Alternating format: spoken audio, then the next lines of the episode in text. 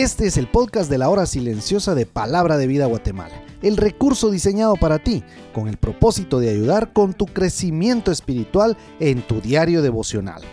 Busca un lugar tranquilo, cómodo y prepara tu corazón para lo que Dios tiene para ti a través de su palabra en la voz de nuestros misioneros. Bienvenidos.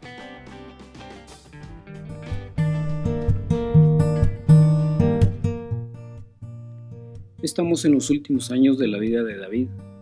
Aquí el rey David tiene la oportunidad de exaltar al Señor por su providencia a librarlo de sus enemigos. Los primeros siete versículos de 2 de Samuel capítulo 23 son un poema dedicado al Señor. Este corto salmo es una hermosa canción de sabiduría de David al final de su vida. No aparece entre los salmos de David, pero las palabras que usa para exaltar al Señor como el Dios de Israel, la roca de Israel, hacen referencia al Salmo 18. Este Salmo 18 es un himno real de acción de gracias. Estas últimas palabras deben ser consideradas como un mensaje profético inspirado de David sobre el rey y el reino de Dios en su significado completo y real. En este pasaje del día de hoy, en 2 Samuel capítulo 23, en el verso 1, David se identifica como el hijo de Isaí, es decir, un hombre común de Belén, pero también como un varón que fue levantado en alto. Nota la progresión de ser un humilde hijo a llegar a ser el rey de Israel. Este desarrollo en su vida, eh, David se lo atribuye a que fue el ungido de Dios, el elegido por el Señor. David reconoce que él fue elegido para ser instrumento de Dios. Es más, fue el mismo Señor quien le habló, dice en el verso 3. El Dios de Israel habló. La roca de Israel me dijo, dice la nueva versión internacional. Y precisamente fue el instrumento para que a través de él le hablara a la nación. Esto le permitió gobernar en el temor de Dios, gobernar a la gente con justicia. Así también, el que gobierna puede producir muchas bendiciones si desempeña su cargo con justicia y en el temor de Dios. David fue impactado por la gran necesidad para los gobernantes de ejercer justicia. En todo caso, su gobierno será sobre la humanidad, indicando el reino futuro de Dios y la aplicación completa de la profecía en su sentido mesiánico. Será como la luz de la mañana, dice el verso 4. David reflexionaba sobre cómo un gobernante sabio es bendecido cuando gobierna con justicia. El reinado de David no fue perfecto. Sufrió por un oscuro escándalo durante su reinado. Sufrió bajo repetidas crisis familiares, bajo un intento de insurrección de su propio hijo, bajo otra guerra civil y por tres años de hambruna. Sin embargo, la Biblia solo tiene elogios para David y su reino. El Salmo 89:20 dice, Hallé a David mi siervo, lo ungí con mi santa unción. Pero David soportó hasta el final, amando y sirviendo a Dios hasta en los últimos días de su vida. Así lo refleja el, el pasaje del día de hoy. Un pacto eterno, dice el versículo 5.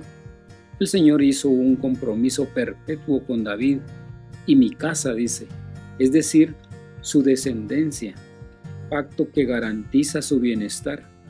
En vez de cuidar ovejas, gobernarás a mi pueblo Israel, dice en 2 Samuel 7:8. Tu casa y tu reino durarán para siempre delante de mí, dice en el 7:16. Ese pacto perpetuo de Dios no estaba basado en la perfección de David como gobernante, estaba basado en en el compromiso lleno de gracia de parte de Dios con cumplir su pacto perpetuo. Toda mi salvación y mi deseo, dice el versículo 5. El pacto fue toda la salvación de David. Él conocía también la ley de Dios y el alcance de su propio pecado que percibió lo que era necesario para su propio caso en esta salvación. Por tanto, era todo su deseo.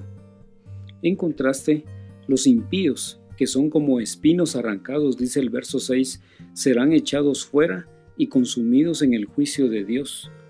Dios seguirá oponiéndose a los impíos y estos terminarán en ruina.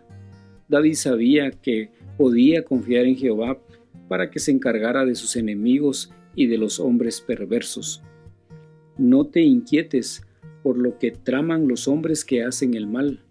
Descansa en el Señor, confía en Él, deleítate en el Señor. Terminamos entonces. Las últimas palabras de David en el pasaje del día de hoy son el certificado divino de todo lo que había cantado y profetizado en los salmos. En pocas palabras, pero llenas de significado, reconoce los beneficios de Dios, confiesa sus pecados, profesa su fe, se consuela en el pacto y anuncia la destrucción a los que no creen. Por eso, vívelo. Hay una plenitud infinita de gracia y todas las bendiciones atesoradas en Cristo para aquellos que buscan su salvación. ¿Buscas tú la salvación del Señor? ¿La deseas? Los creyentes disfrutarán para siempre de las bendiciones del pacto y Dios, el Padre, Hijo y Espíritu Santo serán eternamente glorificados en su salvación. Como siempre te saluda Carlos Bo, esperando que esta palabra sea una bendición práctica para tu vida. Bendiciones. Si este podcast fue de bendición para tu vida, compártelo con tus amigos. Síguenos y suscríbete a nuestras redes sociales. Escúchanos el día de mañana.